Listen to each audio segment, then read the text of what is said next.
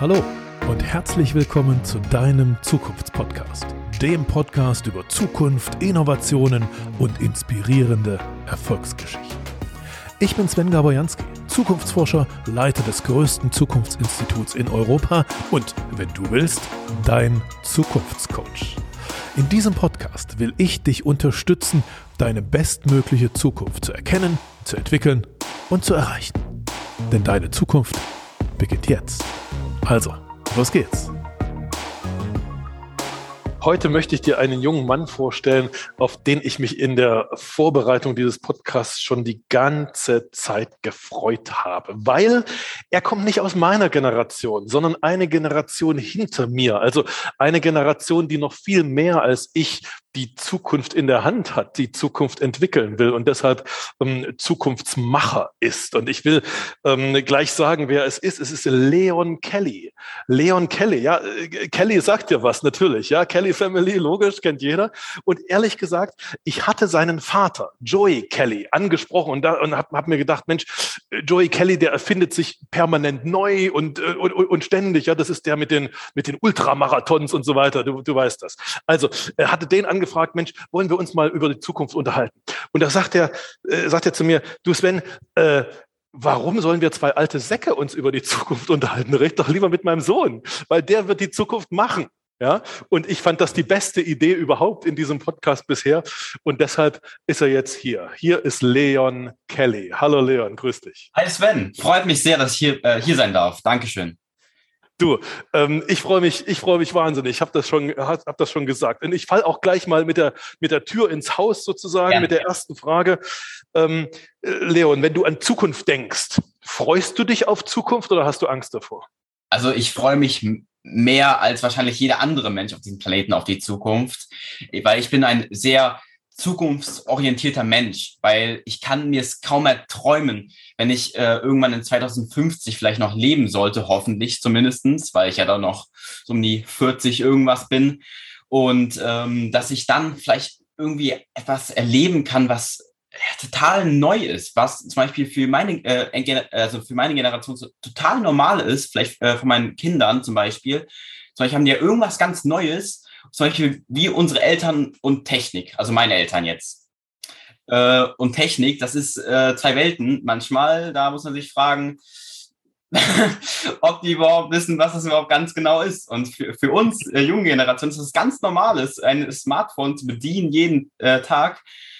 Ja, und ähm, ich, bin, ich bin total gespannt, was 2050 zum Beispiel los ist oder ähm, 2030 oder sonst was. Also ich bin total gespannt.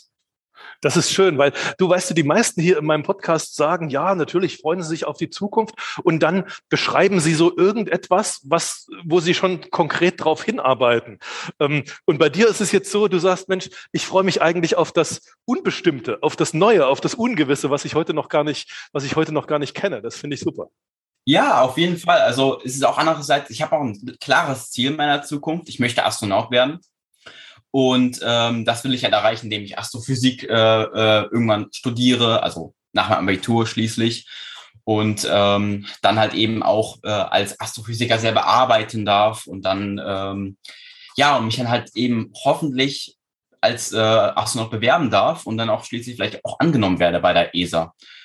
Und ob das passiert, weiß ich nicht ist klar. Es, kann, es gibt immer vielleicht bessere Leute als ich und das muss man immer in Kauf nehmen. Aber trotzdem äh, sage ich ja nicht, dass ich mich dann nicht auf die äh, Zukunft freue, weil äh, Zukunft kann immer irgendwas Schönes mitbringen, auch wenn äh, man vielleicht äh, ja der Ansicht sein kann, dass es vielleicht durch den Klimawandel etc. viele Dinge, die äh, passieren können, schlimme Dinge, äh, die Welt sich auch stark zum Negativen äh, entwickeln kann.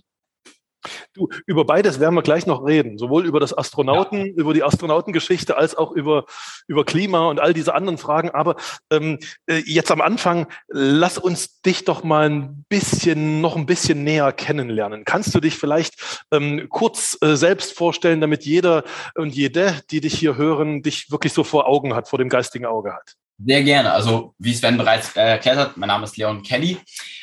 Viele kennen wahrscheinlich den Namen Kelly von der Kelly Family. Ähm, dazu gehöre ich auch.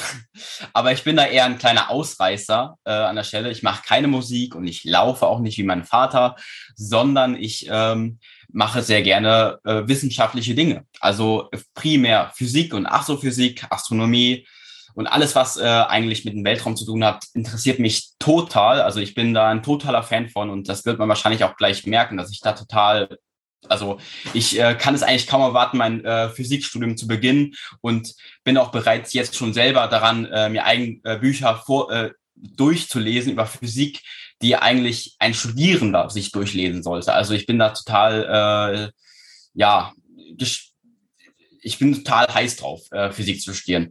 Und dann, was noch vielleicht wichtig ist, ich bin 17 Jahre alt äh, und äh, ich habe jetzt die Q1 beendet, also die 11. Klasse in der, im Gymnasium, mache nächstes Jahr mein Abitur und ähm, ja, fange dann irgendwann an zu studieren. Ja, was gäbe es? Ich unter anderem spiele ich zum Beispiel noch Schach, Basketball und äh, Geschichte, Politik interessiert mich auch total. Ich bin ja auch Mitglied äh, in der FDP-Fraktion äh, beziehungsweise in der FDP äh, und engagiere mich auch politisch gesehen äh, sehr viel in Wahlkämpfen. Aber ähm, primär ist mein Ziel auf ähm, deutlich auf die Physik gerichtet, um das einfach mal zu erläutern. Super, das klingt, das klingt echt schon nach einem, nach einem vollen Programm sozusagen, ja, für, wow. für, für, dich als Schüler. Also du, lass uns mal, lass uns mal irgendwie eins nach dem anderen ähm, äh, bereden. Du hast, du hast schon gesagt, du willst Astronaut werden, ähm, ja. Äh, was ja, ja, was ja ein geiler, was ja ein geiler geiler Plan ist. Ähm, äh, fangen wir mal mit was ganz Einfachem an. Jetzt heute, wo wir das aufnehmen, das ist ein Tag nachdem äh, gestern also äh, Richard Branson ähm, mit seiner äh, mit seinem Spaceship zum ersten Mal äh, sozusagen in den in den Suborbit, also über die, also in die Schwerelosigkeit geflogen ist und dann zurückgekommen ist. Hast du hast du gestern vor dem vor dem Rechner gesessen oder vor dem Fernseher gesessen? Hast du dir das angeschaut? Also ich habe es mir nicht angeschaut, aber ich habe es im Nachhinein angeschaut, definitiv, weil es natürlich sehr sehr spannend, dass erstmalig in der Geschichte, das ist ein ein das ist ein Phänomen, also das ist äh, ein so bedeutender Tag für die Menschheit. Das nehmen manche gar nicht wahr. Das ist äh, ein Tourist, nicht ausgebildeter Astronaut unbedingt, fliegt in den Weltall. Und das ist unbeschreiblich. Also das ist äh, hat, äh, das erste Mal in der Geschichte und äh, dadurch äh, kommt ein neues Kapitel des Weltraumtourismus jetzt äh, erstmalig zur Geltung. Und äh, auch 600 Tickets wurden ja schon verkauft für äh, pro äh, Ticket natürlich 215.000 Euro, also nur was für Leute, die auch bereit sind, ordentlich zur Kasse zu kommen.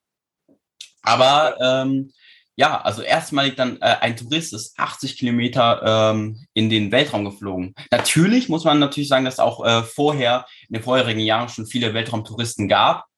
Ähm, aber die wurden dann halt auch nur speziell ausgewählt und haben auch deutliche höhere Summen äh, in Millionenhöhe gezahlt, um dabei mitzufliegen, zur ISS zum Beispiel. Ähm, aber in so einem Sinne von Weltraumtourismus hat es noch nicht wirklich richtig, gegeben. Richtig.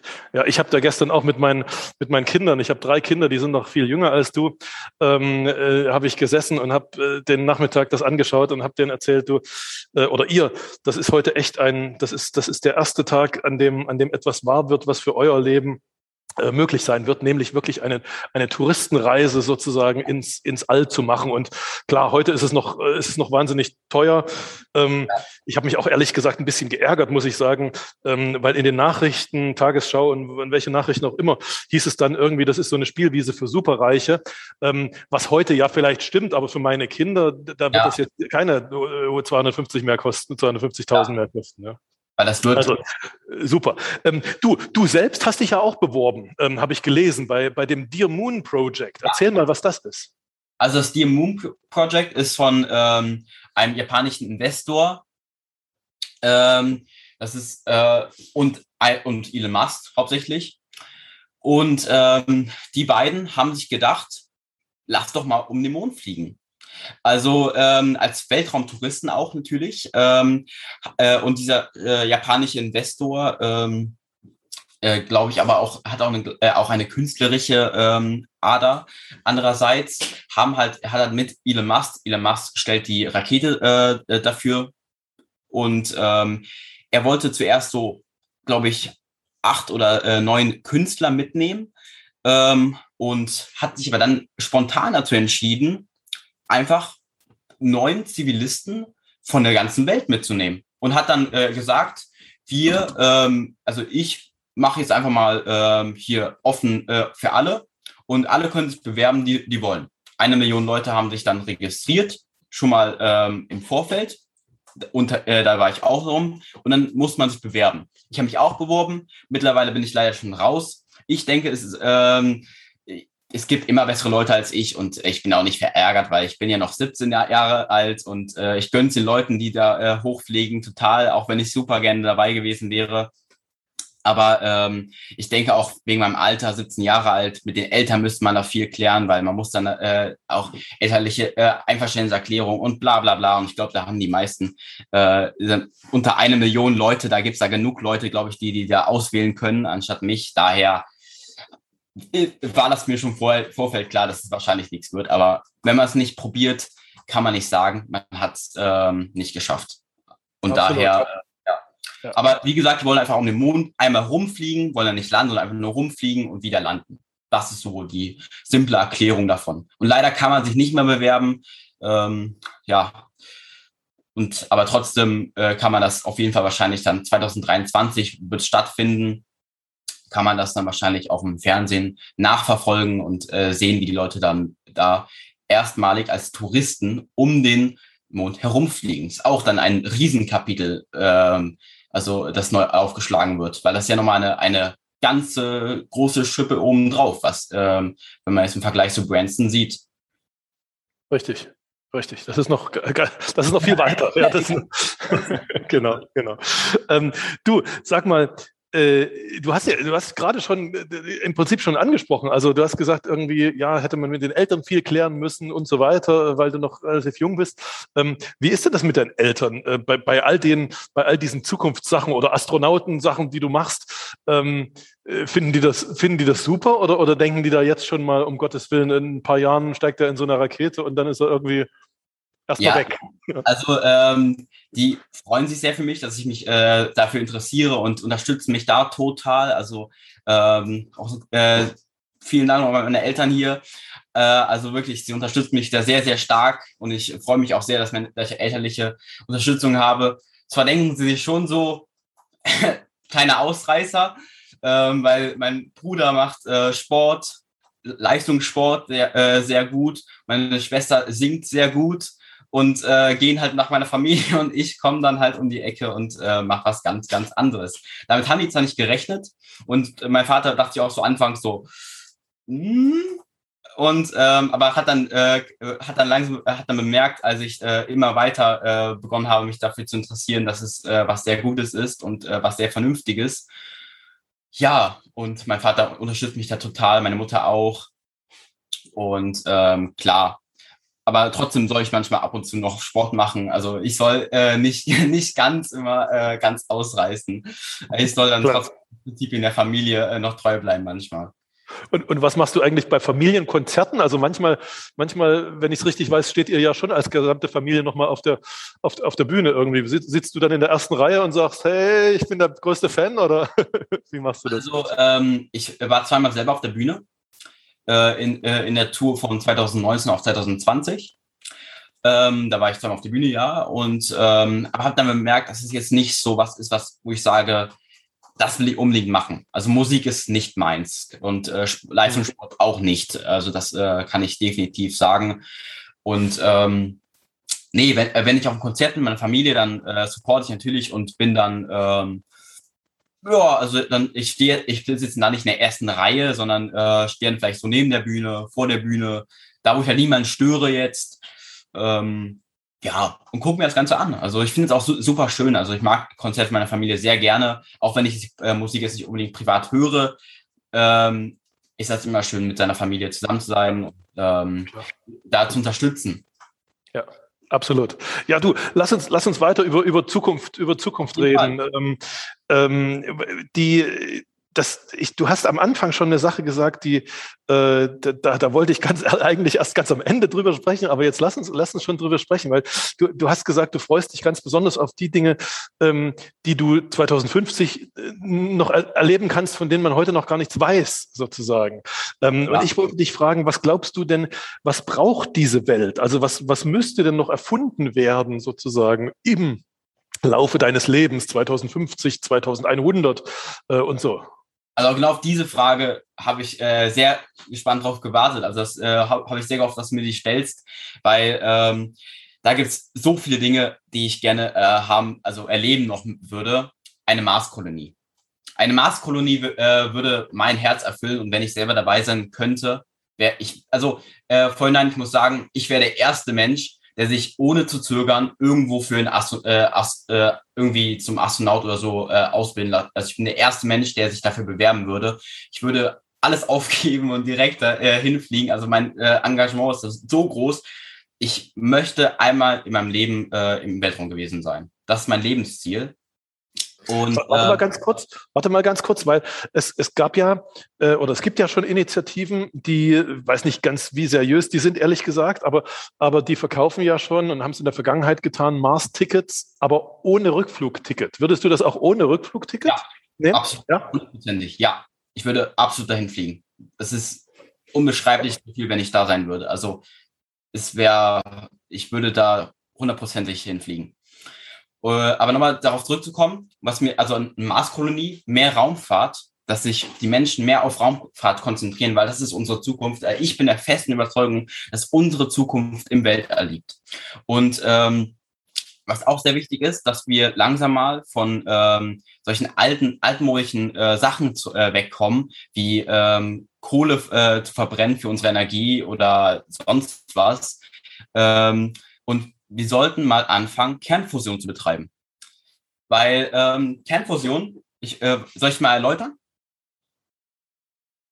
Oh, bitte erläuter es. Ja, wir, wir haben schon ein paar Mal hier im, im Podcast auch drüber, drüber geredet, aber, ähm, aber wir können nicht davon ausgehen, dass es jeder gehört hat. Insofern sag, sag mal bitte. Ja. Kernfusion ist was unbeschreiblich Gutes. Also ähm, viele Menschen denken leider noch, dass es äh, unerreichbar wäre und dass äh, nur weil das die Sonne produziert und die Sonne ähm, ja ein so gigantischer Plasmaball äh, Ball ist, ähm, der, äh, der für uns irgendwie total suspekt ist und dass wir es gar nicht äh, hinbekommen würden. Das merke ich immer wieder, wenn ich mit Freunden drüber rede. Die sagen so, ach, Campfusion, dafür müssen wir doch eine Minisonne erschaffen. Ich denke mir, nein, müssen wir nicht. Ähm, denn Kernfusion ist halt eben einfach nur die äh, Fusionierung von Wasserstoff zu Helium, von Helium zu Sauerstoff und immer weiter, immer weiter bis Eisen. Und ähm, dann eben diese Energie, die dabei entsteht, die kann, äh, die wird halt eben äh, von dem Stern dann eben selber genutzt und äh, gibt dann halt dabei auch, aber auch Energie ab. Die Energie, die wir von der Sonne bekommen, wird in Form von Licht äh, äh, eben ausgestrahlt. Und wir hier auf der Erde können Kernfusion selber betreiben. Und zwar ähm, haben wir zwar nicht so eine große Dichte wie äh, natürlich äh, die Sonne, weil die Sonne ist halt eine unglaublich große Masse, weil, ähm, um das mal zum Beispiel zu zeigen, wie, wie groß die Masse der Sonne ist, sie hat 99,8 Prozent der ganzen Masse oder beträgt, hat die ganze Masse des, äh, des Sonnensystems. Also sie macht 99,8 Prozent der Gesamtmasse des, äh, des ähm, des Sonnensystems aus. Das ist unglaublich viel. Und, ähm, äh, und auch, äh, um das auch mal zu zeigen, zum Beispiel, äh, sekündlich werden äh, 564 äh, Millionen Tonnen Wasserstoff in der ähm, äh, Sonne verbrannt, eben oder umfusioniert, eher gesagt. Und ähm, wir können das auf der Erde ja auch relativ, jetzt nicht einfach, aber wir könnten das schon umsetzen. Wir wissen schon, wie es funktionieren wird weil wir können ähm, ähm, so eine Art äh, Donut äh, schaffen. Das ist äh, eine, eine Spirale. Ähm, so, also man kann ja Donut vorstellen, damit ist ja ein Loch drin und das ist dann so eine äh, Spirale eben. Und da, da sind immer so Ringe und äh, diese Ringe stellen dann ein Magnetfeld dar. Weil Plasma ist ja nichts weiteres eigentlich als ein äh, ionisiertes Gas und äh, kann dementsprechend und, äh, äh, und besteht aus Elektronen und ähm, Protonen, kennen wir aus der Chemie ja. Und äh, die kann man natürlich dann mit Magnetfeldern ganz einfach kontrollieren. und dann schwebt sozusagen äh, das Plasma in dem äh, Kreis herum und dreht sich die ganze Zeit und, äh, äh, und dann ja, aufgrund der hohen Temperatur, die wir hier erreichen müssen auf der Erde dann, von 100 bis 150 Millionen Kelvin, ähm, können, äh, können wir dann erreichen, dass sich dann eben äh, die äh, Kerne halt eben äh, sozusagen dann treffen, weil wir dann halt eben äh, die Coulombkraft eben äh, umgehen können. Und dann eben, indem sich halt dann eben treffen und eben fusionieren, entsteht dann halt eben ein neues Atom und halt eben dann auch noch ähm, ein, äh, ja, ein Neutrum, äh, was halt eben dann äh, die Energie ist, die freigesetzt wird, die wir eben benutzen können. Ja, und dadurch ähm, und äh, ja, dann haben wir halt eben dieses Plasma und das äh, und dann durch diese abgegebenen Neutronen, ähm, äh, die setzen sich dann eben an den Wänden ab, erhitzen dann Wasser, das ähm, oder Wasserstoff und dann natürlich Dampf äh, entsteht dann und äh, die äh, wird, die äh, treiben dann eben so Turbinen an, die dann halt eben Strom erzeugen. Und äh, das ist, äh, ist halt, äh, klingt natürlich ziemlich simpel und äh, man fragt sich jetzt, warum wenn das so, und man muss auch sagen, dass Kernfusion eigentlich das Mittel ist, das ist eigentlich die Quelle zum unendlichen, ähm, zur unendlichen Energie wirklich. Also es ist wirklich eigentlich unendlich, weil man kann zehnmal mehr Energie her herausziehen, als der Prozess verlangt. Und ähm, diese ganze Energie kann man halt dann halt nutzen für sich selber, äh, also für den Verbrauch, äh, äh um die Verbrauch der Erde, äh, der Erde zu decken. Ja, und ähm, das Problem ist eigentlich nur die Politik. Die Politik ähm, müsste das Ganze mal ins Rollen bringen, weil wir sitzen auf unseren ganzen alten Werten und denken so, ach, Klimawandel, wie können wir jetzt stoppen? Wir müssen jetzt unsere ganzen, ähm, ganzen Kohlekraftwerke und Atomkraftwerke abschalten, aber sofort, weil sonst können wir den Klimawandel nicht mehr, äh, nicht mehr. Wir können ja gerne abschalten, aber dann bitte Kernfusion betreiben, weil ähm, wir haben die Mittel zum Zweck schon, aber wir müssen, wir brauchen äh, eben die Forschungsinstitute brauchen halt eben Geld dafür. Die brauchen halt die, die Unterstützung des Staates. Daran scheitert es leider. Und wir haben die Mittel momentan, das äh, zu betreiben tatsächlich. Aber Politik, nein, sagt nein. Über, über Politik reden wir gleich, reden wir gleich noch mal ein bisschen, ja. weil da hast du ja, hast du ja auch reingeschnuppert sozusagen. Ja. ja. Aber lass uns noch mal bei der Kernfusion bleiben. Also es gibt ja natürlich, es gibt ja dieses große europäische Projekt, diesen ITER-Reaktor, ähm, der da aufgebaut wird, genauso wie du es ja. beschrieben hast. Äh, ähm, allerdings, ich weiß nicht, ob ich es richtig im Kopf habe, aber ich glaube erst 2035 oder irgendwie gegen 2040 soll das dann im Vollbetrieb sein. Bis dahin gibt es so verschiedene Aufbaustufen und so weiter. Also in der Tat, das geht sehr, sehr, sehr, sehr langsam und wahrscheinlich auch, auch deshalb sehr, sehr langsam, weil eigentlich, da gebe ich dir recht, weil eigentlich die meisten gar nicht so richtig dran glauben. Die sagen, ach, na, das ist so ein ja. nebenbei, machen wir, machen wir mal, versuchen wir mal, aber eigentlich, eigentlich ist es gar nicht. Ja, ja weil ich bin auch der Meinung, dass eigentlich äh, dass alles gelöst werden könnte durch neue Innovationen, die wir schaffen können. Zum Beispiel wasserstoffbetriebene Autos, auch total äh, zukunftsorientiert äh, und auch eigentlich ziemlich gut sogar, weil ähm, Elektroautos, wenn man jetzt äh, Zukunft äh, gedacht denkt, sind total schlecht. Also ich bin kein Fan von Elektroautos, muss ich ganz ehrlich sagen, weil ähm, okay, die äh, stoßen kein äh, CO2 aus, das ist ja vielleicht gut, aber hat vielleicht jemand mal gedacht an das Lithium oder äh, ähnliches, was dafür, äh, das, was dafür äh, in in Afrika äh, geschürft wird, wo die Menschen ähm, schürfen müssen unter schlechtesten Bedingungen und ähm, dabei äh, werden zum Beispiel, es gibt so ein kleines Gebiet, äh, wo Lithium ähm, äh, äh, produziert wird, in, glaube ich, im Kongo war das, meine ich, und äh, äh wenige Quadratkilometer groß und ähm, hat, ist halt einfach eine Lithiummine sozusagen. Und da werden täglich über 20 Millionen Liter dafür gebraucht, dieses Lithium zu, zu beschaffen. Täglich. Also das ist doch, also das, das kann man, also ich finde das äh, total sinnlos, da auf Elektroautos umzusteigen, sondern sollte dann eher sich auf wasserstoffbetriebene äh, Autos ähm, fokussieren.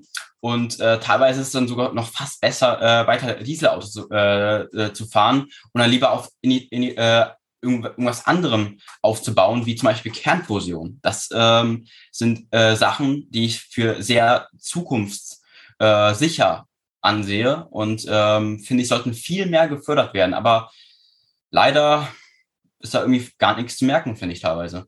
Ja, ja, das stimmt. Wobei ehrlich, ehrlicherweise muss man da, oder müsste man auch der, der Batterie, also der der Batterieentwicklung sozusagen äh, die Möglichkeit geben, sich, sich weiterzuentwickeln. Im Augenblick, da gebe ich dir völlig recht, sind die Batterien irgendwie, mh, mm, ja, aber äh, naja, ähm, du, lass, lass uns mal, mir ist eine Frage gekommen, die ich total interessant fand äh, oder die ich total interessant finde, weil es auch so eine Frage ist, auf die es noch keine, keine klare Antwort gibt. Ähm, aber vielleicht, vielleicht hast du schon mal drüber nachgedacht oder hast einen guten Gedanken dazu. Was wäre denn, du hast ja, du hast ja selber gesagt, irgendwie mit diesen, mit Kernfusion gibt es theoretisch die Möglichkeit, ähm, unbegrenzt begrenzt Energie zu haben oder jedenfalls viel mehr Energie zu haben, als die Menschheit braucht auf der, auf der Welt sozusagen. Ja? Also wenn wir unendlich Energie hätten, was wäre denn die Folge? Also was würde denn dann anders sein auf dieser Welt? Das ist, äh, das ist eine sehr gute Frage, denn ähm, dann würden wir über uns hinaus äh, wachsen langsam. Wir würden zu neuen äh, Dingen möglich sein. Wir würden uns halt nicht mehr auf unsere Planeten äh, fokussi äh, fokussieren, sondern würden dann weiterdenken. Wir würden langsam äh, bemerken, okay, wir haben alles erreicht auf unserem Planeten, weiter geht's in äh, Richtung Weltall. Weil ähm, dann haben wir eigentlich unsere Existenz sozusagen gesichert und äh, erweitern dann unsere Existenz auf anderen Planet Planeten. Also äh, es gibt zum Beispiel äh, so eine Kategorisierung äh, von ähm, äh, Zivilisationstypen und äh, wir sind zum Beispiel gerade Typ 1. Typ 1 ist äh, nur auf seinem Planeten und nutzt die Ressourcen seiner Planeten und ähm, ja, nutzt auch die ganzen äh, Sachen, die auf, sein, äh, auf der Ener äh, die Energie, die äh, durch den Planeten gegeben wird und alles drum und dran.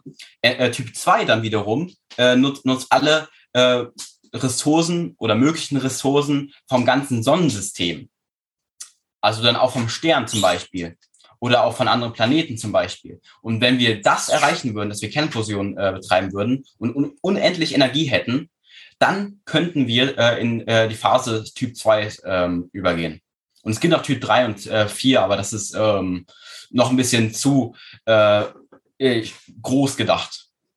Ja, ja, sag mal, wenn du, wenn du, wenn du sowas, wenn du sowas denkst und sowas redest und, und über sowas äh, diskutierst, dann begegnet dir ja wahrscheinlich ganz, ganz ähnlich wie mir heute ähm, ganz oft in Diskussionen ähm, so auch die, auch eine andere Sichtweise. Ja, also ich, ich selbst, ich ich habe, also ich fühle mich dir sehr nahe tatsächlich, weil, weil, weil ich eine ganz ähnliche Sichtweise habe, weil ich glaube, dass die, dass die großen Probleme und auch die kleinen Probleme der Menschheit durch Technologieentwicklung ähm, gelöst ja. werden können und, und wir uns ein immer besseres Leben, also wir unseren Kindern ein immer besseres Leben bauen können, sozusagen.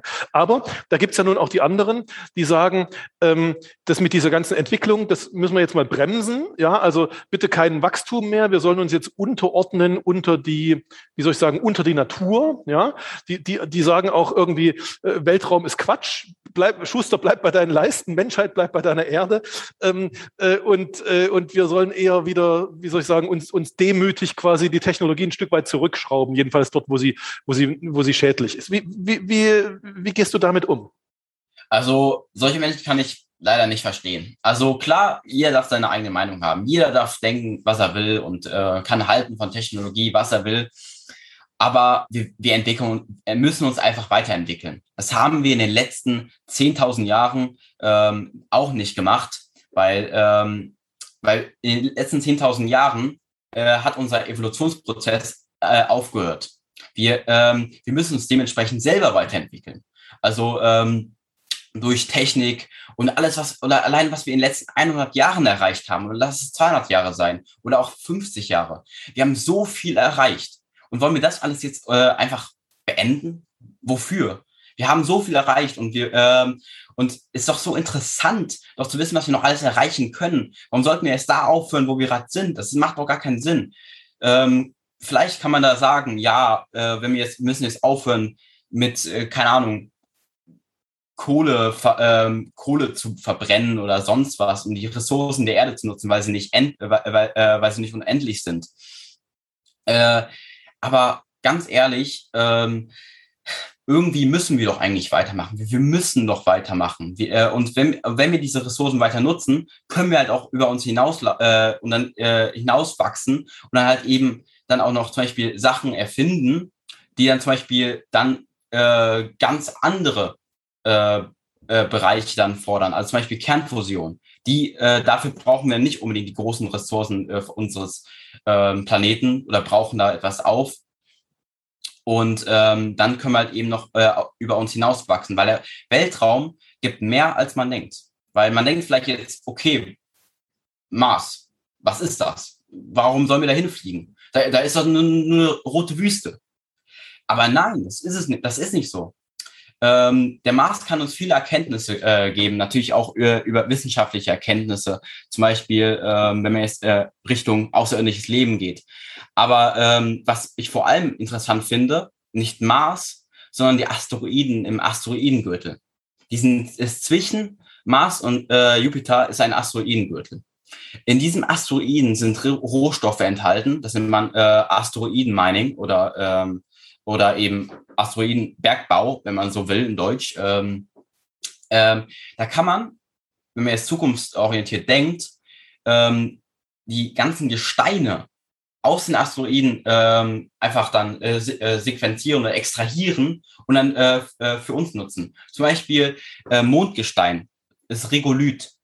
Regolith ähm, ist ein pulveriges äh, graues Material, was zum Beispiel ja eigentlich sehr bekannt ist auf dem Mond. Das gibt es auf dem Mond oder auf Ceres, ein kleiner Zwergplanet im ähm, Asteroidengürtel.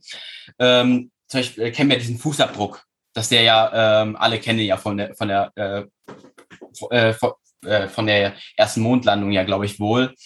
Und ähm, da rein wurde halt zum Beispiel der äh, Fußabdruck reingesetzt. Und in diesem Regolith ist Sauerstoff enthalten. Das können wir auch extrahieren. Das besteht zu 40 Prozent aus Sauerstoff. Dann äh, sind da Mineralien drin, Al Aluminium zum Beispiel, ähm, Eisen oder weitere Sachen. Und das können wir alles extrahieren äh, durch die e äh, Elektrolyse. Das äh, ist ein Verfahren, um halt eben äh, aus Gestein halt eben solche Sachen äh, genau zu äh, extrahieren. Das haben, äh, wenden wir schon nie auf der, äh, auf der, auf der Erde an. Und ähm, diese ganzen Sachen können wir halt eben äh, dann zum Beispiel auf Asteroiden ähm, dann auch vollziehen, äh, hoffentlich irgendwann. Und äh, wenn wir das jetzt alles stoppen würden, dann würden wir es doch gar nicht, gar nicht erreichen. Dann würden wir uns doch eher zurückentwickeln in die ganz andere Richtung. Wollen wir das? Ich glaube nicht. Also ich glaube, das will bei bestem Willen keiner. Das ist schön, das so zu hören. Äh, hier im, im Zukunftsmacher-Podcast und auch noch von von Leon Kelly.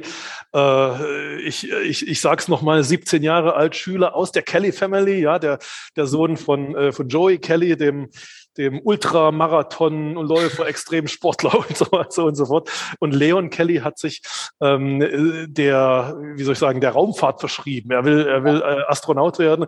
Ähm, und deshalb, ich habe noch nie in diesem Podcast äh, so ein langes und, und, und tiefgründiges, intensives Gespräch über, äh, über den Mars und die Asteroidengürtel geführt. Also super, vielen Dank, Leon, dafür. Ähm, aber wir reden noch ein bisschen weiter, ähm, weil wir, wir haben ja, wir haben ja, oder ich habe ja gefragt, ähm, äh, wie erklärst du dir, dass, dass, dass es da Menschen gibt, äh, wahrscheinlich kennst du auch welche, ja, in deiner Klasse oder in was weiß ich, irgendwie in deinem Umfeld, mhm. ähm, die das irgendwie, äh, die da nicht so mutig sind, die da nicht so, nicht so enthusiastisch äh, in die Zukunft gehen, sondern die eher von, also ich glaube eher, die sind, die haben immer, die haben so Angst, die haben so Angst irgendwie, um Gottes Willen irgendwas zu verlieren oder sowas, ja. Ähm, wie, wie erklärst du dir, dass du offensichtlich keine Angst hast? Du sagst ja sogar irgendwie, auf dem, auf dem Mars fliegen ohne Rückflugticket wäre auch okay. Ja, also ich glaube auch, dass diese Menschen Angst vor der Zukunft haben und vielleicht was mit der Menschheit passieren kann, weil man muss sich vor Augen halten, die Menschheit ist eine sehr dumme Spezies teilweise, muss man tatsächlich sagen. Ein, ein Zitat von Einstein finde ich immer noch total passend. Ähm, es, gibt, äh, zwei, äh, es gibt zwei Dinge, die ähm, unendlich sind, aber beim, äh, beim Universum bin ich mir nicht sicher, bei, äh, bei den Men beim menschlichen Gedankengut schon. Also ähm, ist, ist glaube ich, ein bisschen anders, aber das ist, äh, der Kernaussage trifft es auf jeden Fall. Weil die Mensch, äh, Menschen können manchmal total dumm sein und sich dann zum Beispiel bekriegen. Wir können immer noch äh, unsere Atomwaffen dann auf uns richten und uns dann total zugrunde richten. Das, das kann immer passieren. Das, ja. Und, äh, und ich kann be besten Willen verstehen, wenn Menschen sagen, davor habe ich Angst. Also äh, kann man verstehen. Aber das heißt äh, nicht, dass wir davor Angst haben müssen, in die Zukunft zu schauen und weiter unsere Technologien zu entwickeln. Äh, wenn wir damit äh, sorgsam umgehen in einem äh, diskreten Verhalten, dann können wir viel erreichen gemeinsam. Sehr viel sogar. Sehr, sehr viel. Ja, was, Lass uns noch mal, lass uns noch bitte an der Stelle noch mal über einen anderen, über eine andere Technologie reden. Die hat jetzt nur ganz wenig mit äh, mit mit mit äh, mit Astronomie zu, oder mit Astronautentum zu tun sozusagen. Äh, oder vielleicht dann doch ganz viel, nämlich die künstliche Intelligenz.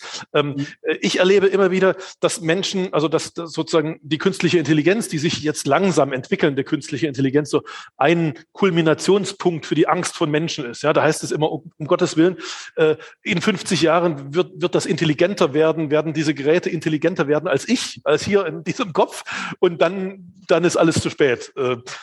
Das, das ist ja eine Zeit, die wirst du definitiv miterleben. Und die Wahrscheinlichkeit, dass das so kommt, kommt, ist auch gar nicht so gering. Äh, wie, wie gehst du damit um? Also ähm, intelligentes Leben finde ich auch ähm, sehr, sehr spannend, beziehungsweise äh, KIs ja. Und ähm, ja, künstliche Intelligenz ähm, finde ich total spannend, muss ich sagen. Also ähm, ich, ich habe auch keine Angst vor, wirklich. Ähm, wenn man jetzt sagt, sie könnten irgendwann schlauer als wir sein, gut möglich, aber ich kann mir nicht denken, dass wir ähm, jetzt so dumm sind, dass wir das, äh, dass wir das Ganze dann so übertreiben, dass sie dann irgendwann schlauer als ähm, wir sind. Aber ganz ehrlich, äh, muss ich auch denken, wie sieht das denn aus, dass sie dann irgendwann schlauer als wir sind? Das ist auch so eine Vorstellung, kann man sich gar nicht vorstellen, finde ich noch. Also, dass ähm, Roboter irgendwann so viel schlauer als wir sind. Ähm, also teilweise müssen wir äh, auch eigentlich fast schon zugeben, dass es Roboter gibt, die äh, schlauer als wir sind. Also Siri zum Beispiel oder äh, andere äh, künstliche Intelligenzen, äh, die können äh, durchaus schon äh, menschliche ähm, Prozesse im Gehirn äh, nachvollziehen. Und ähm, aber ich glaube, das brauchen wir auch, dass wir äh, solche künstlichen Intelligenzen jetzt langsam äh, entwickeln, weil das dann auch so ein Schritt in die Zukunft. Weil dann können wir viele mehr Sachen, äh, alltägliche Sachen automatisieren durch Roboter. Müssen wir halt viel, äh, wird uns sozusagen die Last genommen. Klar muss man dann auch sagen, es gibt auch vielleicht einen negativen Aspekt, dass so viele ähm, Berufe wegfallen, die äh, von ähm, ja, künstlichen Intelligenz dann eben übernommen werden. Zum Beispiel äh, Bahnfahren, Busfahren ähm, oder auch generell die ganzen ähm, Verkehrssachen, die werden dann vielleicht von äh, ja, künstlichen Intelligenzen dann äh, geregelt oder auch äh, Bü Bürosachen oder ähnliches. Und ähm, ja, da, da kann man natürlich auch sagen, dass das vielleicht auch so eine Unsicherheit von Menschen ist, dass die Angst haben, dass sie vielleicht irgendwann ausgetauscht werden, sozusagen, fast schon. Aber ich denke, dass wir da eine sehr gute Lösung finden werden und ähm, ja, hoffentlich ja. Ähm, ein, einen guten Umgang mit, äh, mit künstlichen Intelligenzen finden. Ich glaube, du hast einen ganz wichtigen Punkt gesagt. Ich glaube, dass das, äh, dass das, dass das stimmt, dass, dass viele Menschen, die Angst haben, ähm, eigentlich davor Angst haben, dass sie dass sie ersetzt werden ähm, und sich und und sich aber nicht keine Alternative vorstellen können. Weißt du, die denken so, mhm. ähm, naja, diese acht Stunden Arbeitstag, 40 Stunden die Woche, das ist so das das Nonplusultra, das muss so sein, ja. Ähm, ja. Und wenn, wenn die künstliche Intelligenz mir von diesen 40 Stunden irgendwie 30 wegnimmt, dann was soll ich dann machen quasi, ja? Ähm, ja. Äh, und und die meisten Menschen kommen aber, glaube ich, nicht zu dem Gedanken äh, durch, ähm, dass möglicherweise acht Stunden Lohnarbeit am Tag ja gar nicht die, die, also ja gar nicht das Endziel der Menschheit sein kann. Ja, das ist vielleicht eine Zwischenetappe, Industriezeitalter, wo wir mal acht Stunden am Tag arbeiten mussten. Aber das muss doch, dieses Leben muss doch auch, auch anders gehen, ohne acht Stunden. Ja, uns muss doch irgendwas einfallen, was wir mit unserer Zeit anfangen können, wenn wir nicht mehr acht Stunden arbeiten müssen. Ja, ganz genau. Ja, gut. Du, pass auf. Dann lass uns noch mal über, über eine Sache reden, die, die mich, äh, die, die, du hast sie vorhin auch schon angesprochen. Ich habe ich hab Bilder gesehen davon. Ähm, du hast neulich mal ein Praktikum im Bundestag äh, gemacht. Was heißt neulich? Du hast, ich habe auf dem Bild gesehen, du hast deinen 16. Geburtstag da verbracht. Äh, und da, und ich glaube, sogar am 16. Geburtstag bist du dann noch in eine Partei eingetreten, ja, in die FDP, darf man, darf man sagen, oder? Ja. Ja, ja, ja ähm, klar. Was, ja was hat dich dazu gebracht? Wie, wie, wie, kommt dieser, wie kommt bei dir, äh, also gibt es ich weiß nicht, gibt es einen Zusammenhang zwischen Astronaut werden und in die Politik gehen? Ist das irgendwie, hängt das irgendwie zusammen? Also ich muss ganz ehrlich sagen, ich äh, habe mich ähm, mit 15, 14 Jahren sehr viel für Politik interessiert. Ähm, und dann mein Interesse für Astrophysik hat sich dann erst so entwickelt, langsam so im Jahr 2020, 2019 hat sich, äh, hat sich jetzt mal angebahnt, mein äh, astrophysisches ähm, Denken, äh, Denken und eben auch ähm, ja der Wille, dass man eben Astronaut werden möchte, hat sich erst ähm, ja vor gut ein zwei Jahren ergeben, so wirklich. weil man ja auch eben älter wird und jetzt langsam vor der Entscheidung steht, was mache ich? Und ähm, ja, und Politik ist total interessant, weil wir müssen einfach, ähm, weil ich kann mich ja, ich kann mich ja eigentlich schwierig über Politik ähm, beschweren, aber dann selber dafür nichts machen, teilweise. Also ähm, äh, und daher äh, bin ich ja eben auch äh, Partei getreten und ähm, habe dann eben gesagt, ich will jetzt auch mal selber in die Hand nehmen. Ich will selber was entscheiden, äh, was mit meiner Zukunft passiert. Weil man muss auch mal selber das äh, Zepter in die Hand geben, weil man kann sich mal darüber beschweren, ey, die alten Menschen da ähm, im Bundestag, die vermasseln alles für unsere junge Generation. Warum sind da nicht junge Menschen mehr drin? Und genau durch äh, junge, wenn Le junge Leute in, äh, in eine Partei gehen mitbestimmen wollen, müssen nicht mal unbedingt in den Bundestag oder in den Landtag mit, äh, reinkommen.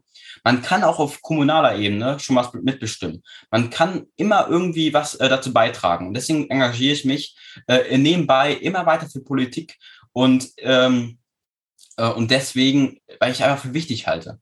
Ich, äh, weil ich finde es einfach gut, wenn man sich dafür engagiert, für seine Zukunft und ähm, dazu zählt der Politik, weil Politik verfolgt uns immer und entscheidet ähm, im Endeffekt immer alles und daher finde ich es eigentlich ziemlich wichtig, da äh, ein Stück dazu beizutragen.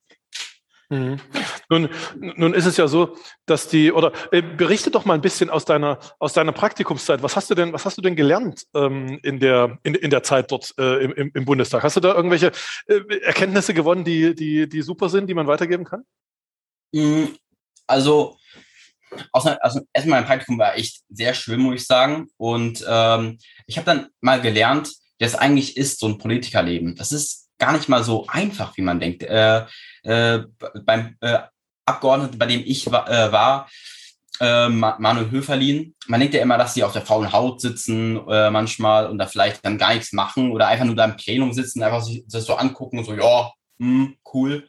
Nee, ist gar nicht so. Also äh, Politiker, äh, äh, vor allem Berufspolitiker, haben ein volles Leben. Also die haben ähm, teilweise mehr als acht Stunden Tage. Die äh, sitzen und haben ganz viele Termine bei ganz vielen äh, Besuchen und äh, ihre Partei vertreten. Und äh, die haben so viel zu tun. Und, ähm, und deswegen finde ich es manchmal schade, wenn, äh, also äh, klar, man kann sich gerne über äh, manchmal äh, so äh, die Abgeordneten beschweren, aber man muss auch dann äh, im, äh, immer im Rückfall denken, die haben auch viel zu tun. Also die machen auch sehr viel ähm, für uns. Also die können aber auch nicht alles perfekt machen, weil Menschen äh, machen, äh, können nicht einfach immer alles perfekt machen und alles genauso, wie alle es wollen. Man kann es halt einfach nicht jedem recht machen manchmal. Äh, aber klar muss man auch sa sagen, man kann deswegen auch nicht dann unantastbar sein. Also in dem, was man macht, so, das ist klar. Aber ähm, wirklich habe ich gemerkt, dass äh, das Berufspolitikerleben ähm, schon hart ist und ähm, schon ein, viel von einem abverlangt und äh, aber auch sehr interessant ist. Vor allem für Leute, die sich ähm, für ihr Land engagieren wollen und äh, was erreichen wollen für ihr Land und etwas verändern wollen, vor allem. Weil man kann schließlich nur etwas verändern, wenn man eben auch äh, Einfluss auf etwas hat und das hat man halt im Bundestag total. Ja. Ja, es ist schön, dich so, so engagiert zu hören.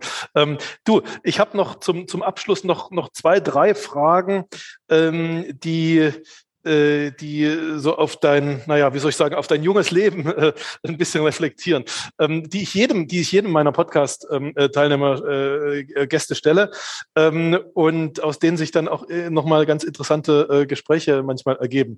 Ähm, die erste Frage an dich, ähm, an welchem Punkt in deinem Leben also 17 Jahre. Äh, hast du dich der Zukunft am nächsten gefühlt bisher? Hm, ich will mal ganz kurz überlegen. Ich würde tatsächlich sagen, heute. Also Gegenwart, jetzt. Das mhm. Hier und Jetzt. Weil aus dem einfachen Grund, dass ich jetzt äh, merke teilweise, ich kann langsam dazu ähm, tendieren, das zu erreichen, was ich möchte. Ich kann immer, immer mehr ähm, äh, meine Schritte vorausdenken. Also ich kann, äh, weil wenn ich zum Beispiel zwölf Jahre alt bin, da kann ich sagen, ich will Arzt, ich will Astronaut, ich möchte sonst was werden. Aber ob das dann wirklich in äh, sechs Jahren geschieht, das weiß niemand. Aber jetzt, wenn ich, ich bin 17 Jahre alt, sehr jung, ähm, würde ich noch sagen, aber ähm, und bin gerade an der Entscheidung meines Lebens für meine Zukunft eben. Also ich bin gerade dabei, äh, den Weg meiner Zukunft einzuschlagen und bin da auch gerade dabei, das alles, alles dafür zu tun. Ich ähm, engagiere mich sehr für, für ähm, in der Politik und äh, oder auch zum Beispiel, äh, aber ich mache auch sehr viel ähm, im Bereich Physik, also deutlich mehr in der äh, Bereich Physik, weil äh, ich ich kann fast gar nicht aufhören eigentlich, mich über Physik äh, darüber zu informieren, weil das finde ich so spannend ist und ich, ähm, ich kann aber jetzt schon alles tun oder ich kann jetzt schon viel dafür tun, dass ich zum Beispiel für mein Studium schon sehr gut vorbereitet bin. Also ich äh, denke jetzt schon äh, zukunftsorientiert und ähm, ich habe schon einen genauen Plan, wie ich versuche, Astronaut zu werden. Also ich habe ähm, ich habe äh, so einzelne Punkte, die ich ähm, auch mir aufgeschrieben habe, die ich erreichen möchte in meinem Leben, wo ich äh, äh, ganz genau weiß, das muss in der Zukunft machen, das, das, das, das, um dein Lebensziel zu erreichen. Und, äh, und, das konnte ich, äh, und das konnte ich jetzt erst so richtig kon konkretisieren, als ich jetzt 17 Jahre alt bin, weil ich jetzt weiß mit Sicherheit, okay, ich habe in einem Jahr mein Abitur. Ich weiß sogar, was für einen Schnitt ich habe. Ähm, und dann hinzu kommt, ich äh, weiß, wo ich studiere. Dann weiß ich direkt, okay, das und das, das möchte ich machen. Und dann, ja, ja, und äh, ja, das, und vielleicht auch einen Flugschein mache ich zum Beispiel jetzt auch, äh, will ich bald anfangen. Oder vielleicht irgendwann mal einen Tauchschein weil das alles Sachen sind, äh, die äh, zum Astronautendasein äh, sehr, sehr gut sind. Und ähm, ja, und jetzt kann ich halt eben am besten in meinem Leben ähm, äh, in, in die Zukunft auch denken. Und ähm, daher fühle ich mich jetzt eigentlich schon ziemlich äh, zukunftsverbunden, weil wir auch jetzt der, in dem Hier und Jetzt sind und auch in der, ähm, ja, in dem modernsten Punkt gerade in der Geschichte sind. Also wenn man halt mal so betrachtet. Du, das klingt toll. Und das, was du gerade beschrieben hast, nämlich, dass du so äh, Lebensziele und Zwischenetappenziele hast, sozusagen, das ist, äh, das ist, das, das höre ich sehr gern, weil ähm, da, da zahlen andere Menschen viel Geld dafür, äh, da, damit ich ihn, sie sozusagen auf diesem Weg zu ihrem, wir nennen das Zukunfts-Ich sozusagen da, dahin bringe. Ähm, also be bewahre dir das auf jeden Fall. Und, und ich, ich glaube, es gibt nichts Schöneres, als auf diese Frage, an, an welchem Punkt deines Lebens hast du dich der Zukunft am nächsten gefühlt, zu sagen, jetzt, genau jetzt ist es. Weil wenn du gesagt hättest, du, das war dann irgendwie vor fünf Jahren mal oder so, dann, dann äh, wäre die Frage gewesen, was hast du die letzten fünf Jahre gemacht sozusagen. Ja, also ähm, äh, sehr, sehr gut, finde ich, finde ich eine tolle Antwort. Äh, noch, noch noch eine Frage in, in ähnlicher Kategorie. Ähm, äh, von welchem Menschen hast du in deinem Leben am meisten über die Zukunft gelernt?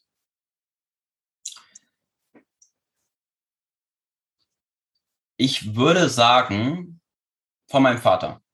Denn mein Vater äh, hat mir viele Sachen ermöglicht. Also äh, zum Beispiel, ich mit, bin mit ihm viel gereist. Ich bin bereits in 38 Ländern in meinem Leben gew äh, gewesen. Das ist äh, schon eine beachtliche Zahl, finde ich, äh, für einen 17-Jährigen. Und ähm, die meisten Länder konnte ich durch meinen Vater, weil er mit mir und meinem Bruder gereist ist. Und ähm, mein Vater, äh, und das halt eben auch so eine Stütze, die ich dann halt eben, ähm, auf, die, auf der ich meine Zukunft bauen kann, weil ich halt eben viel Erfahrung durch, äh, dadurch äh, sammle, was mein Vater mir alles beibringt.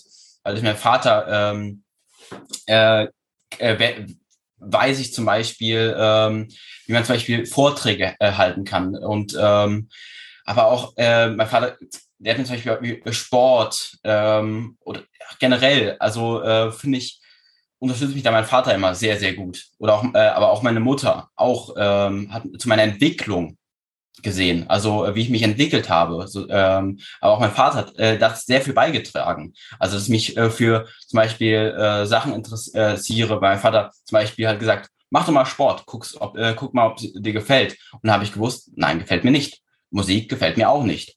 Und ähm, dadurch findet man dann auch seinen Weg, indem die Eltern einen unterstützen. Und das haben meine Eltern immer gemacht und äh, dadurch ähm, bin ich total äh, dankbar meinen Eltern. Ähm, ja, aber äh, da, und dann hat halt eben mein Vater primär dann auch ganz äh, viele Schienen gelegt, die ich halt immer wieder verfolgen kann in meinem Leben. Zum Beispiel auch äh, habe ich Läufe gemacht und ich kann das immer wieder in meinem Leben zurückdenken, ach, wie war das, wo ich damals äh, so eine große Reise mit meinem Bruder, mit meinem Vater und sonst noch jemanden gemacht habe. Und das kann ich immer wieder erzählen und diese Erfahrungen, ähm, die sind unbezahlbar, eben solche Erfahrungen zu haben. Ja, schön. Und ich habe auch äh, auf deinem, auf deinem Instagram-Profil oder irgendwo bei Social Media, ich weiß gar nicht mehr genau, wo es war, ähm, ein, ein, ein Foto gesehen von einer Reise, wo, da, da bist du mit deinem Bruder und deinem Vater irgendwie vor der chinesischen Mauer und so. Ja. Also äh, auch, auch ja, China war auch in den 38 Ländern offensichtlich drin. Ja. Ähm, und da, da habe ich direkt den, den, den Gedanken, weil wir haben vorhin über die Angst sozusagen oder die Angst von einigen Menschen oder vielen vielleicht sogar Menschen gesprochen. Äh, und die Angst ist ja nicht nur gegenüber künstlicher Intelligenz, sondern auch über, gegenüber, gegenüber China. Und China wird äh, so viele Menschen, die werden irgendwie uns überholen und werden zur Weltmacht. Und jetzt müssen wir dagegen kämpfen oder auch nicht, wie, wie, wie auch immer. Ähm, wie, wie, wie siehst du das? Würdest du ich meine, du hast schon gesagt, du würdest auf dem Mars fliegen. Wahrscheinlich würdest du auch mal fünf Jahre in China leben, oder? Also China, ähm, nun ja, also abgesehen von den Menschenrechtsverletzungen, die dort äh, deutlich begangen werden und äh, distanziere ich mich komplett von der Politik dort. Also ähm, ich glaube, das ist aber auch keine Frage, dass da ähm, sehr, sehr fragwürdige Dinge passieren, äh, was äh, Menschen äh, rechtlich gesehen dort passiert alles. Ähm, ja, also ich würde ungern in China leben, weil China ist für mich ein Land, was, äh, was total egoistisch ist. Also jetzt, ich meine jetzt nicht die Menschen, die dort leben. Menschen äh, sind sehr herzlich da teilweise. Äh, ich war ja selber da und die Menschen sind sehr nett dort. Aber ich finde, dass ähm, politisch äh, das Streben von denen ist total egoistisch, weil China ähm, gibt eigentlich also das beachtet gar nicht irgendwie die Ziele der anderen. Denn äh, China macht nach Lust und Laune äh, ihr politischen Willen, weil, äh, weil sie, sie können es halt eben auch. Weil sie sind die eigentlich die größte mit äh, der USA, eben die größte Wirtschaftsmacht und können eigentlich alles im Markt kontrollieren. Fast, also eigentlich alles fast schon. Und jedes Land ist von ihnen abhängig und ohne ähm, seine Unterstützung könnten die halt eben ähm, ja nichts tun. Und was mir daran stört, dann ist eben, dass äh, China dann zum Beispiel, wenn sich ein Land äh, kritisch gegenüber den Menschenrechtsverletzungen an den Uiguren zum Beispiel oder ähnliches ähm, äh, daran beschweren, werden die einfach direkt äh, sanktioniert, wirtschaftlich gesehen. Werden total direkt abgeblockt. Und ähm, zum Beispiel auch im Bestreben des Klimaschutzes. Wenn wir, im, wenn wir China und die asiatischen Länder nicht im Boot haben, können wir den Klimawandel nicht bekämpfen außer wir kriegen dann irgendwie eine große Lösung, äh, große Lösung, äh, äh, also oder wir kriegen halt steigen halt langsam auf äh, Kernfusion zum Beispiel um oder ähnliches. Ähm, weil wenn wir jetzt so weitermachen, wie wir jetzt weitermachen mit unseren Klimazielen, wenn, sei es, wenn wir Deutschland komplett klimaneutral sind, 2030 irgendwas, was bringt uns das dann, wenn China gerade weitermacht, genauso wie sie gerade weitermachen? Sie bauen zum Beispiel gerade 100 neue äh, Kern, äh, ja, Kernkraftwerke, indem wir gerade unsere äh, äh Kernkraftwerke, unsere 36 sind es, glaube ich, oder ähnliches, gerade mal abschalten wollen. Und ähm, also es ist und die, die machen halt einfach nicht mit. Also die, denen ist das total egal teilweise, was wir eigentlich für Klimabestrebungen äh, haben. Und ohne sie können wir halt eben nichts tun. Und das, was egoistisch finde ich daran, dass die nichts äh, dafür tun, irgendwie uns zu helfen. Zum Beispiel, sie sind nicht im äh, Pariser Klimaabkommen. Und zum Glück ist auch Biden jetzt äh, wieder eingetreten mit den USA.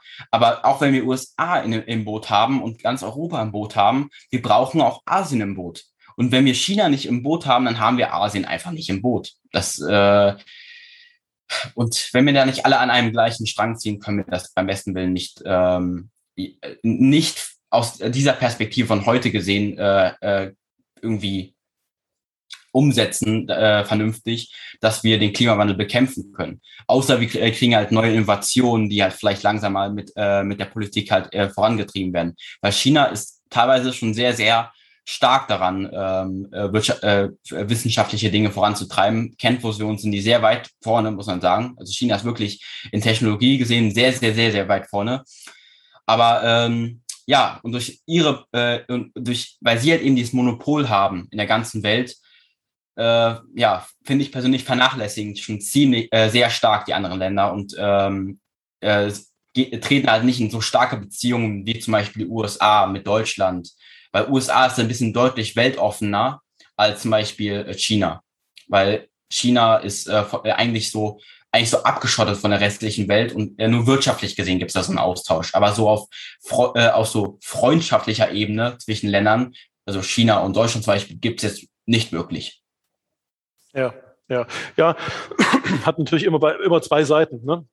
Ist ja, ist ja klar, ja. Ne? das ist ja äh, logisch, aber, aber du hast völlig recht, das ist äh, in der Tat, also das würde ich, würde ich auch teilen. Ich finde, ohne China geht's nicht. Ähm, allerdings den, den richtigen Weg mit China umzugehen, ähm, äh, den, da werden wir auch noch eine Weile, noch eine Weile dran überlegen und probieren äh, müssen, weil, ja, weil, äh, wie soll ich sagen, auf, einen, auf eine, schlicht auf eine Bewusstseinsveränderung ähm, in der chinesischen Führung zu hoffen, das ist natürlich irgendwie auch ein bisschen äh, ja. Hoffnung. Ist, ja. ja, da muss man echt eher auf eine neue Innovation setzen, weil ich denke, dass China ähm, sehr schnell eigentlich, also wenn wir Kernfusion betreiben sollten, sind die die ersten, die das im vollen Maße machen. Aber ganz sicher bin ich mir da, weil China äh, ist ein, ein, Vorreiter in sowas, äh, in neuen äh, Dingen. Die äh, erobern Märkte in einer Schnelle, das kann man, da, da können wir nur so gerade noch gucken. Also ja. Äh, natürlich, ohne, also wie du es gesagt hast, ohne China geht's teilweise auch nicht, weil die treiben den äh, Markt echt voran. Also die, ähm, die äh, setzen auch Trends zum Beispiel. Wenn zum Beispiel Kernfusion bei denen Trend ist, dann ist es bei uns auch ein Trend. Also klar, ohne die geht es auch nicht ganz. Also äh, ohne die sind wir auch da nicht gut dran. Das äh, ist auch keine Frage. Aber ist halt eben diese Goldmedaille mit einer Kehrseite. Genau, genau. Richtig, richtig. Okay, du, wir kommen zur letzten Frage. Ähm, nun, nun, bist du ja noch Schüler, du hast noch eine, ein Jahr vor dir sozusagen. Ähm, und ich, äh, ich bin gerade dabei, mit, mit ein paar äh, Kollegen und Zukunftsforschern und, und, und Bildungsexperten das ist alles noch nicht, noch nicht ganz spruchreif, aber irgendwie in den, in den nächsten Jahren äh, wird es soweit, ähm, ein, ein Schulfach, ein Schulfach Zukunft zu entwerfen.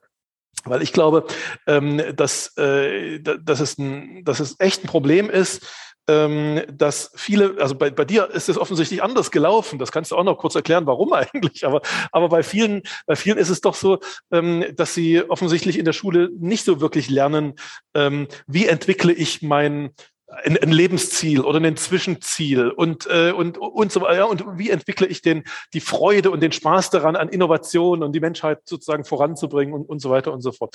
Ähm, aus deiner Sicht, nun bist du ja am, ganz nah dran, wenn es so ein Schulfach Zukunft gäbe, was müsste man in diesem Schulfach lernen?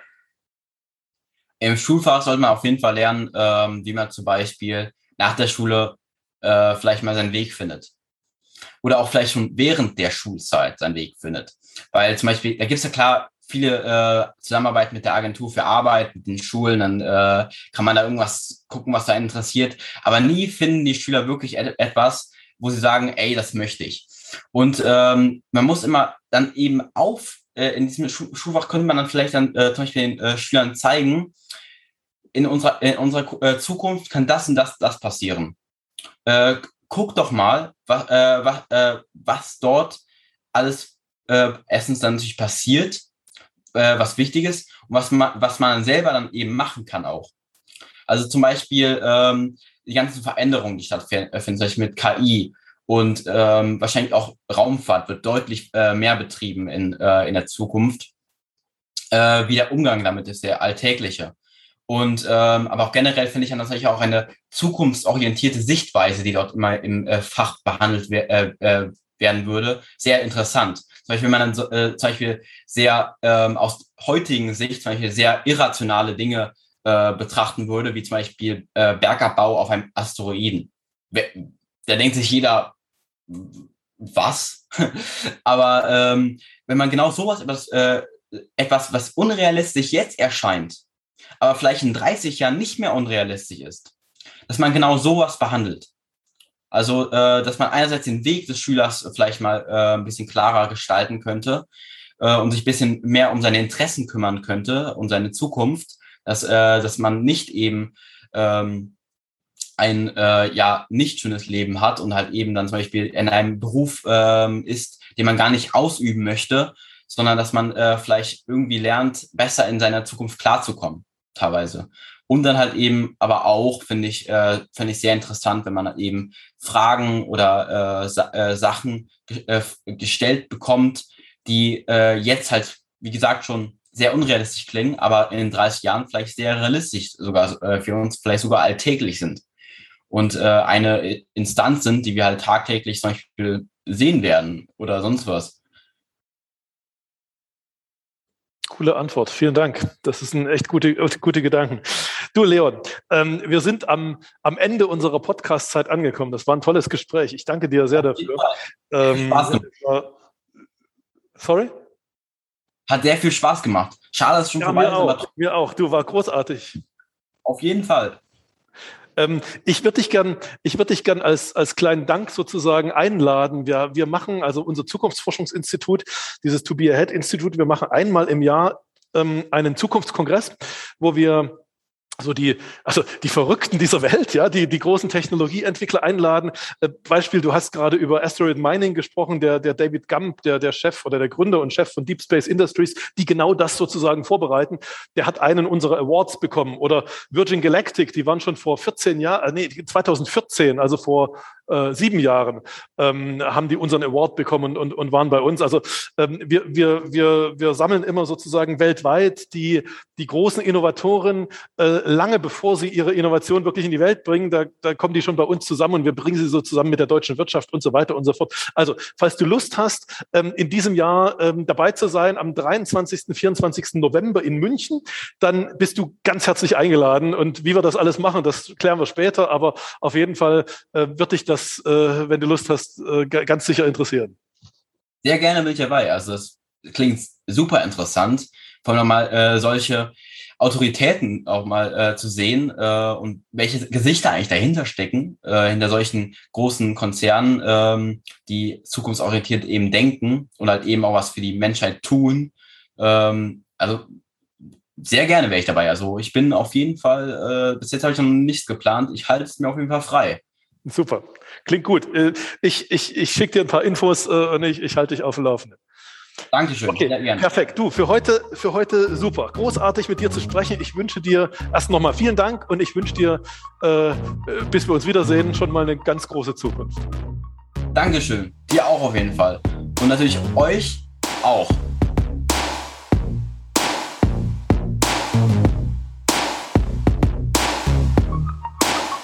Danke dir fürs Zuhören im Podcast Zukunft entdecken, entwickeln, erreichen.